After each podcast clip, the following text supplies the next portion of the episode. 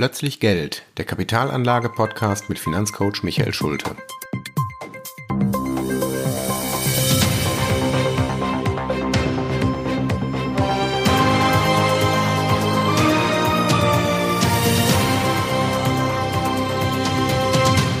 Folge 21, die Vorabpauschale.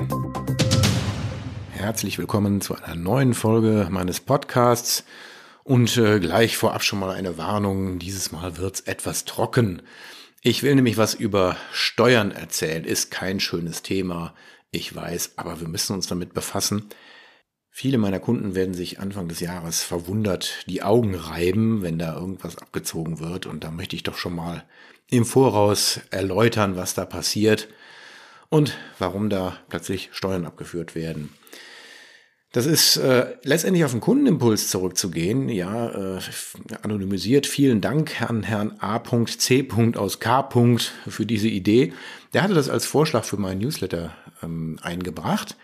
Und ich habe dazu aber schon mal Newsletter geschrieben, und zwar im Dezember 2018. Wer sich also da mal etwas tiefer mit befassen möchte, der kann diesen Newsletter auf meiner Homepage nachlesen. Die Vorabpauschale ist nämlich schon ein bisschen älter. Die wurde im Jahr 2018 eingeführt und ist dann zum 01.01.2019 das erste Mal relevant geworden, ist also gar keine Neuigkeit. Aber in den Jahren 2021 und 2022 hatten wir ja negative Zinsen und deshalb ist diese Vorabpauschale überhaupt nicht angefallen. Äh, das ist nämlich eine Besonderheit an dieser, an dieser Steuer dass sie abhängig ist vom Zinssatz, den wir aktuell haben. In 2023 hatten wir wieder Zinsen und zwar kräftig. Deshalb wird auch dieses Thema wieder aktuell und deshalb habe ich mich entschlossen, im Rahmen dieses Podcasts so ein kleines Update zu machen. Da passt dieses Format hervorragend. Die technischen Sachen stehen im Newsletter, aber in diesem Update möchte ich kurz erklären, worum geht's eigentlich und vor allem natürlich, wie hoch ist denn diese Vorabpauschale? Also grundsätzlich, warum gibt es diese Vorabpauschale? Es ist keine zusätzliche Steuer. Das ist ganz wichtig zu verstehen. Es ist also nicht so, dass Sie auf einmal mehr bezahlen müssen. Es geht um die ganz normale Versteuerung von Investmentfonds. Aber wir haben ja immer schon das Problem gehabt, dass ausschüttende Fonds anders besteuert werden als tesorierende. Zur Erinnerung, bei ausschüttenden Fonds werden die Dividenden und auch die Zinserträge ausgeschüttet und tatsächlich in Euro ausgezahlt. Und Kunden in meinem Income, in meiner Income-Strategie kennen das. Dieses Geld fließt dann auf das Konto und kann abgebucht werden. Normalerweise werden diese Ausschüttungen von der Depotbank sofort wieder reinvestiert. Man spürt das also gar nicht. Aber dadurch, dass dieses Geld tatsächlich ausgeschüttet und ausgezahlt wird, wird auch Steuer darauf fällig. Anders bei tesorierenden Fonds. Tesorierende Fonds schütten diese Dividenden nicht aus, sondern reinvestieren sie bereits auf Fondsebene. Es findet also bei der Depotbank gar kein Geldzufluss statt, weshalb auch die Depotbank keine Steuern abführt. Das war so eine kleine Ungleichmäßigkeit, wo der Gesetzgeber immer schon gesagt hat, wie können wir das ändern? Dazu ist ihnen halt dieses Konstrukt der Vorabpauschale eingefallen und im Grunde ist das nichts anderes als das, was wir auch ständig bei unserer ganz normalen Einkommensteuer erleben. Wie funktioniert das mit der Einkommensteuer oder auch mit der Lohnsteuer? Wir zahlen jeden Monat oder als Unternehmer quartalsweise unsere Steuer im Voraus. Diese Vorauszahlung richtet sich bei Selbstständigen nach dem Gewinn des vorangegangenen Jahres bei Angestellten richtet sich das immer nach den Einkünften des abgelaufenen Monats.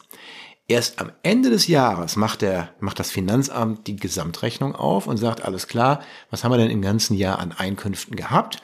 Was ist denn bereits an Vorauszahlungen gelaufen und die Differenz daraus muss dann nachgezahlt werden. Oder kann auch sein, dass es zurückerstattet wird. Geht ja beides. Ne?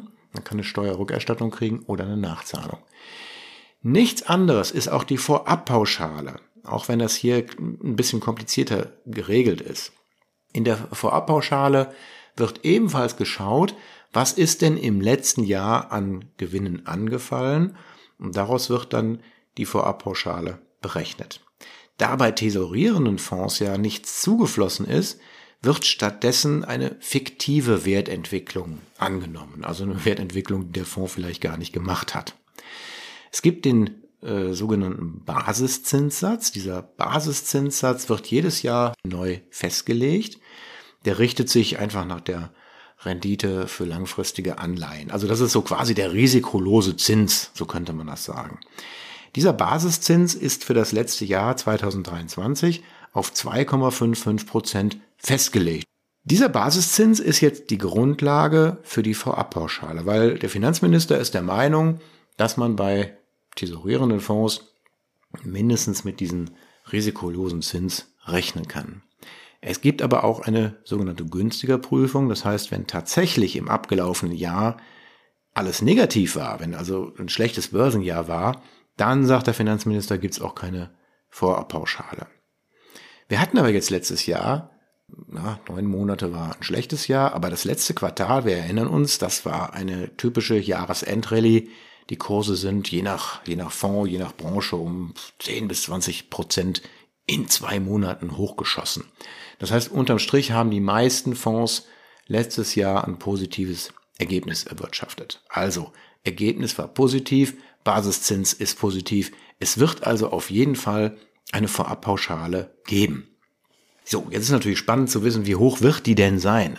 Also damit Sie schon vorgewarnt sind, will ich kurz mal erklären, wie die Höhe dieser Pauschale ermittelt wird. Zuerst wird also dieser Basiszinssatz festgelegt. Wie gesagt, das macht der Finanzminister, das ist bereits geschehen, 2,55 Prozent. Von diesem Basiszinssatz werden 70 Prozent, das ist genau 1,785 Prozent, mit dem Wert des Investments, mit dem Depot multipliziert. Gehen wir einfach mal von einem Standarddepotwert von 100.000 Euro aus. Wenn man das also mit diesem Faktor von 1,78 Prozent multipliziert, kommen dann da 1.785 Euro raus. Das ist der fiktive Basisertrag, den man bei diesem Depot zugrunde legt. Wie gesagt, wenn dieser Ertrag, also wenn es gar keine Kurssteigerung gab, dann wird das auch nicht angenommen. Aber im letzten Jahr war es positiv, deshalb wir haben im nächsten, im letzten Jahr diesen Basisertrag als Grundlage. Jetzt gibt's ja auf Fondsebene bereits eine Versteuerung. Also Beispiel bei Aktienfonds werden auf Fondsebene bereits 30 Prozent der Erträge versteuert. Das spüren Sie gar nicht als Anleger, das muss die Fondsgesellschaft machen. Das ist eine, ein Ergebnis der Investmentsteuerreform. Damit Sie jetzt keine Doppelbesteuerung haben, müssen diese 30 Prozent natürlich wieder abgezogen werden. Das heißt, von diesen 1785 Euro Basisertrag müssen Sie nur 70 Prozent als steuerpflichtigen Ertrag angerechnet kriegen. Das sind dann also mal so ungefähr 1250 Euro, die der steuerpflichtige Ertrag sind. Das gilt jetzt für Aktienfonds. Ähm, beim Mischfonds sieht die Sache anders aus.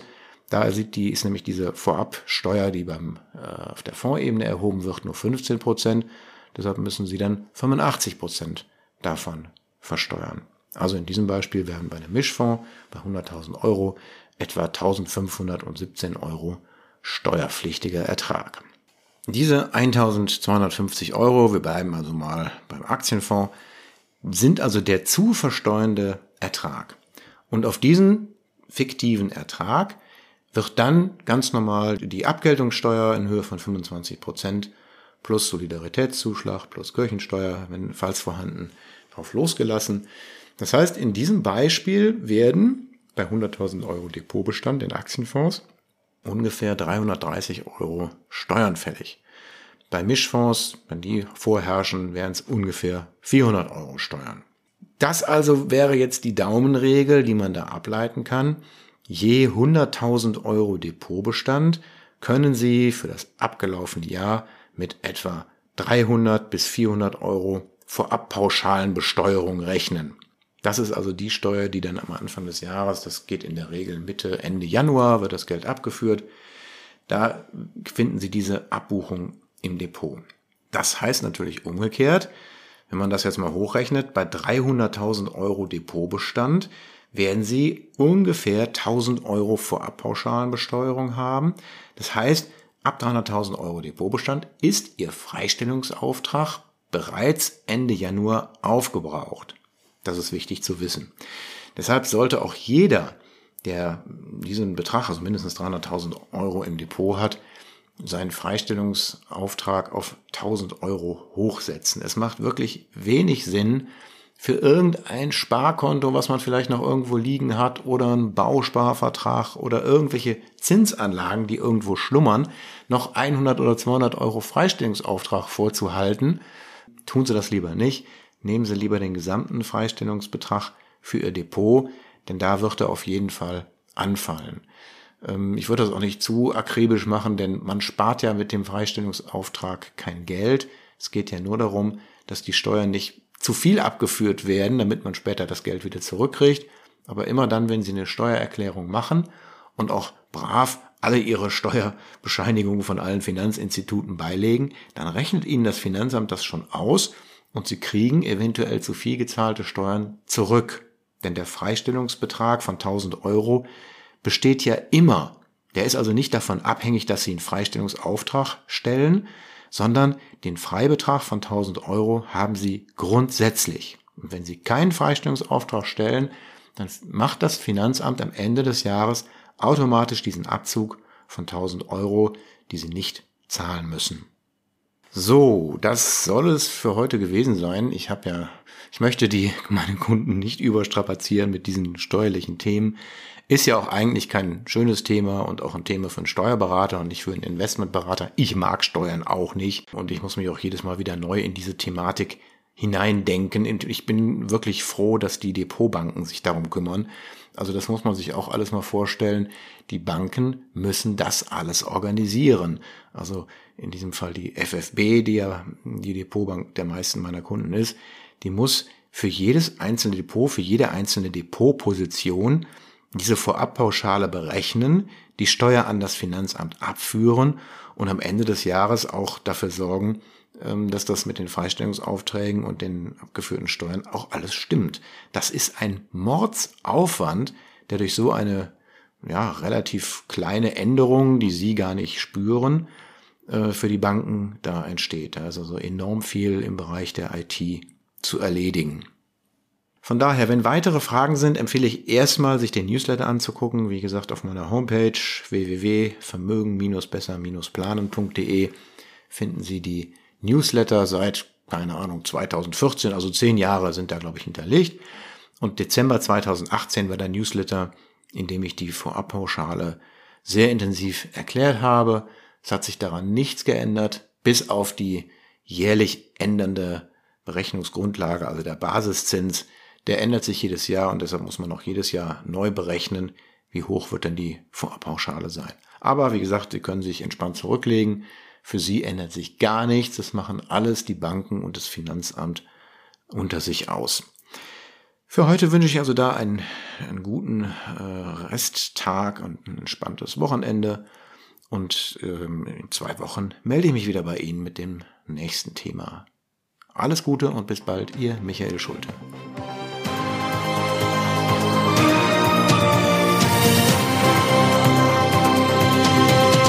Das war Plötzlich Geld, der Kapitalanlage-Podcast mit Finanzcoach Michael Schulte. Für weitere Folgen abonnieren Sie unseren Podcast und schauen Sie auf meiner Website vorbei